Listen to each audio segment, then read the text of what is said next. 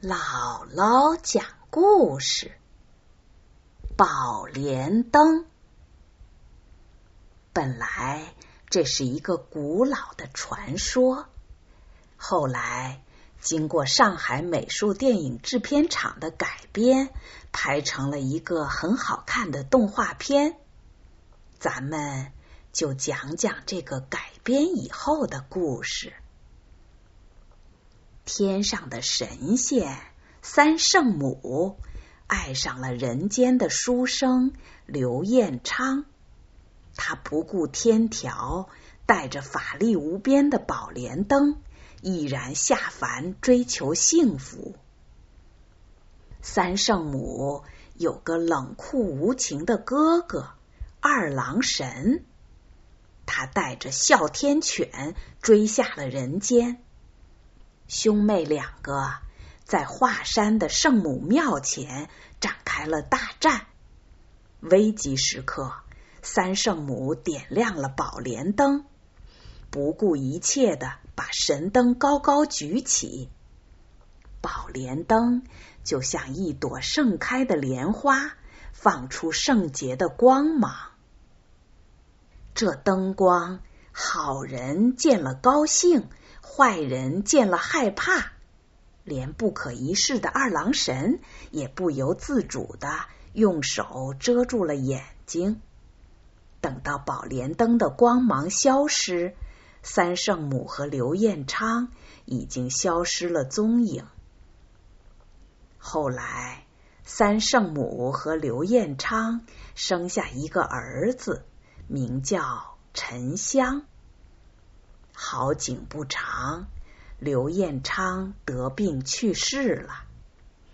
七年过去，小沉香长成了一个活泼可爱的男孩，母子俩过着简单却又幸福的生活。可是，不管白天黑夜，三圣母都把宝莲灯带在身边。他知道，总有一天二郎神会找上门来的。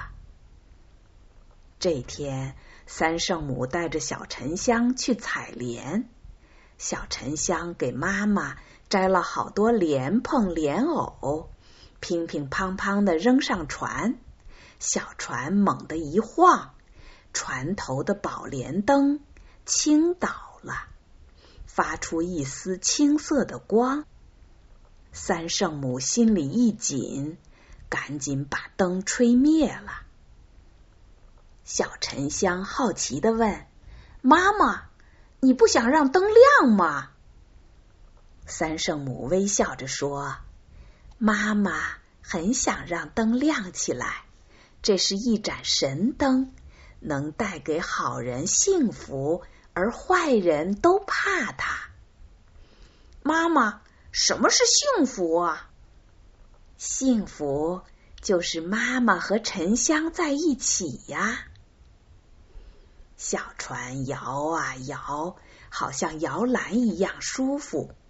小沉香不知不觉的就进入了甜蜜的梦乡。突然，一只恶鹰展开乌云一样的翅膀，猛地冲下来，叼走了它。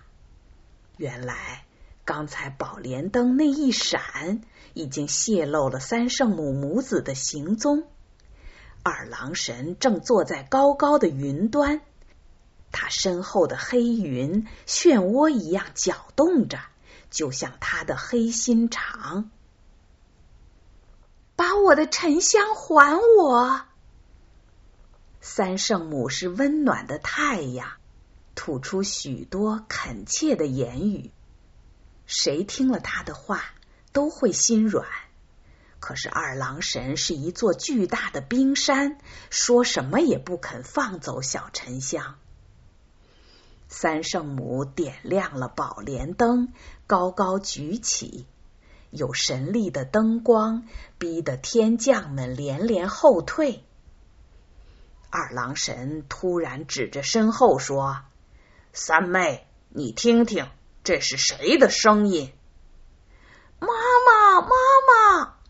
小沉香喊妈妈的声音清楚的传下来，是那么慌乱。三圣母心如刀割，卑鄙的二郎神竟然拿外甥小沉香当人质。为了小沉香的安全，三圣母流着泪吹灭了灯。二郎神夺走了宝莲灯。用法力掀起整座华山，轰隆隆，巨大的石头下雨一样落在三圣母身上，重新垒成大山。从此，三圣母就被压在华山底下，不得翻身。二郎神告诉小沉香。三圣母触犯了天规，已经离开了人世。小沉香不相信那么温柔的妈妈已经不在了，他在天宫里找啊找啊，却怎么也找不到妈妈。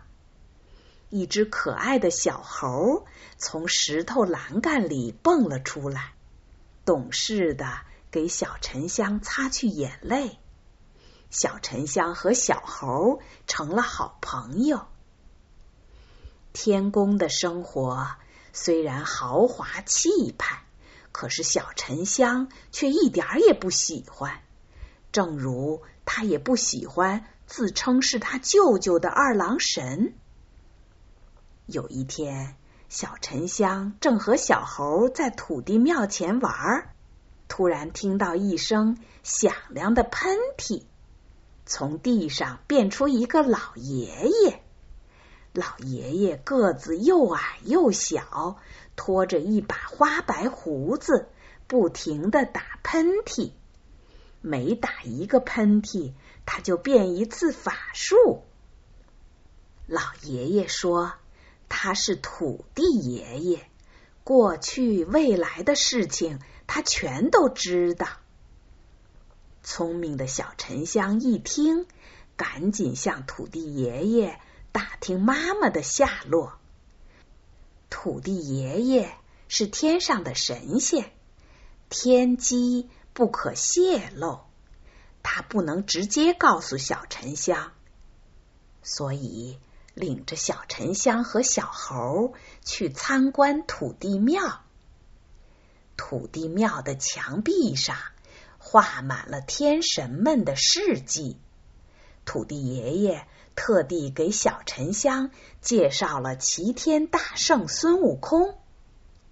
在很久以前，孙悟空大闹天宫，后来被压在了五行山下。小沉香明白了，原来妈妈是被压在某座山底下了。土地爷爷很想帮助这个聪明的孩子，悄悄的告诉他，三圣母就在华山底下，只有孙悟空能帮助他救出妈妈。土地爷爷还在小沉香手里写了八个字：“精诚所至，金石为开。”沉香还小。